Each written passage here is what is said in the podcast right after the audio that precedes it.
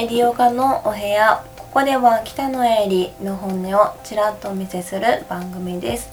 ペペッターズの中西さん、はい、よろしくお願いします。よろしくお願いします。今日はマイナーな話してもいいですか？はい。あの後屈についてあのヨガをしている人たちが最近結構あの後屈好きの方が増えてきているっていう印象が肌で感じているんですけれどおそらく一般の方からしたらなんやそれみたいな お話になるかと思います。はいそうですね。気にはなります。うん、で後屈っていうのは前屈の反対で股関節の伸展のことを後屈と言います。はい。体を後ろに反らせる動きですね。はい、つまりブリッジだったりとか。でヨガのポーズっていろいろな組み合わせで一つのポーズができるので後屈要素を使っているっていうケースも多くてですねうん。ヨガのアサナって言われるこういうアサナがやりたいってなった時に後屈を深めることができたらできるのにまだできないっていう方も多くてですね、はい。でそれで今のどうやったら後屈って深められるのかな。でも後屈練習すると腰痛めるしうん。結構あの腰痛の方も多くてですね。ヨガで腰痛になる方も多いんです。それは力ずくで腰を反ってポーズをやってしまうがゆえにヨガで腰を痛めている体を痛めている方がとても多くてだからこそ腰を痛めない腰を強くするための後屈方法っていうのをちょっと私はクラスやワークショップでお伝えさせていただいています。ここまでで今日はねあのめっちゃマイナーなんで多分興味持ってくれる人少ないということを承知で。じゃあ質問していってもいいですか、はいもちろんです、腰痛になりやすい後屈っうていうのはどんな感じなんですか？ん、もう特に腰を使うあの後ろを立ってもらっていいですか、はじゃあ両手をお尻の後ろに置いてください。お尻の後ろに。はい。で後屈なんですけれどはい。どうぞ。そのままえ？背中を後ろに反らせます、そのまま。うん、はい。顎引いて呼吸しますよ呼吸できてますか？えっ、と吸えばいいですか？それを繰り返しながら。喋ってくださいよ。息止まってるじゃないですか。難しいですね。そうあのね今何が起きてるかというと、はい。腰から折り曲げていて腰からのあの逆くの字みたいになってたんですよ、はい。そうそう。それは良くないと。そうなんです。皆さんそうなるんですよねそうつまりこの背骨って下から腰椎胸椎頸椎がある中でもうほとんどの方が胸椎が硬いがゆえ腰の腰椎だけで反ってしまう。腰をぎゅーっと縮めて全部のポーズをやってしまうからあの痛めるんです。これなぜこうなるかというと、まあ、腹筋が弱い。お腹で腰を支えるのが弱いのと股関節の可動域が狭いのと胸椎っていうこの上。ここで反りたいのをここが硬い胸椎が硬いから腰でやってしまうっていう。うん。でつまりこの胸椎背骨の上側を柔らかくすることでここにスペース腰椎腰にスペースが取れるようになるんですね。はい。で腰を縮めずにしなやかに後ろに反っていけるっていうのが理想の後屈あと股関節の可動域を広げてお腹で腰を守りながら腰じゃないところで反っていきましょう。そのための体づくり。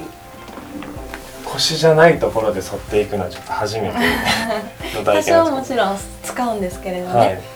でも腰じゃないところもそれぞれであのちょっとずつ反ってくれてたら腰の使う力が弱まるじゃないですか、分散させるっていう感じ、うん腰でくの字になっているところを他のところで分散させることで腰の反れる角度がちっちゃくなるから腰痛めなくなりますよね。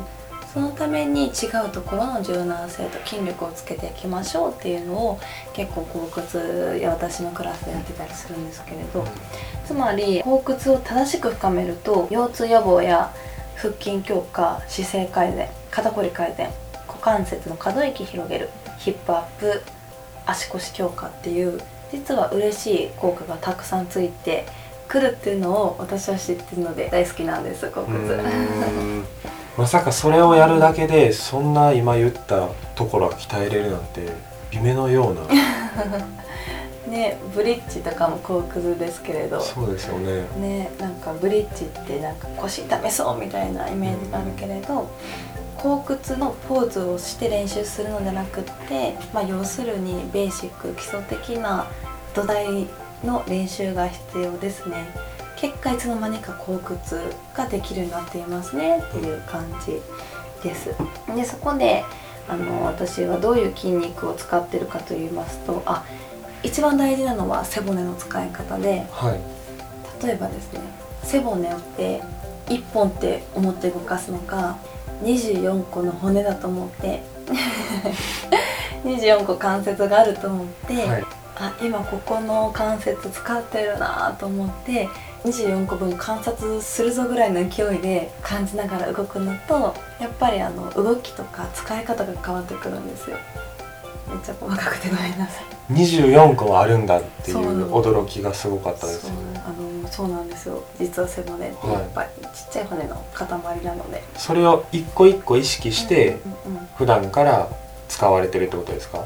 はい。でするとあのー体って意識に上げると大体が眠ってたりするんですけど同じところだけを使ってる分眠ってるところも多いんですね。でもそこを意識に上げて意識化しようとすると眠っていた筋肉が目覚め始めるんですそうすると背骨も動きが大きくなってくる。例えばこの胸椎っていう胸の後ろ側とかもより動くようになってきてっていう風な背骨の使い方をしたいんですけれどさらに踏み込んで例えば後屈であれば、まあ、前鋸筋とか両頸筋っていう筋肉難しいですよね。っていう筋肉だったりかねブリッジであれば三角筋とか極上筋っていう筋肉をほぐすだけで一気に腕が上がりやすくなったりあとはですねこうね胸のところ指当ててゴリゴリしてみてください。鎖骨の下にはい。手を入れてここ硬く縦に痛いぐらい強く。マグロでいうすき身みたいなところですか？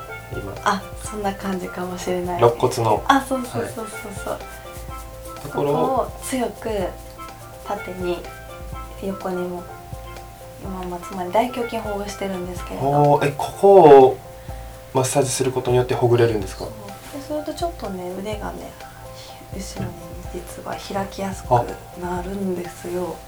本当だ。そうすると肩が開きやすくなって後屈もしやすくなったりとか。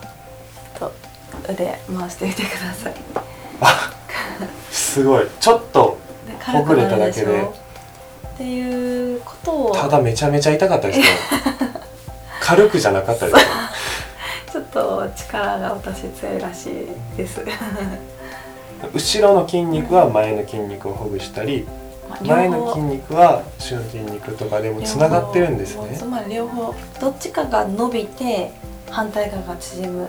どっちかが縮んで反対側が伸びる。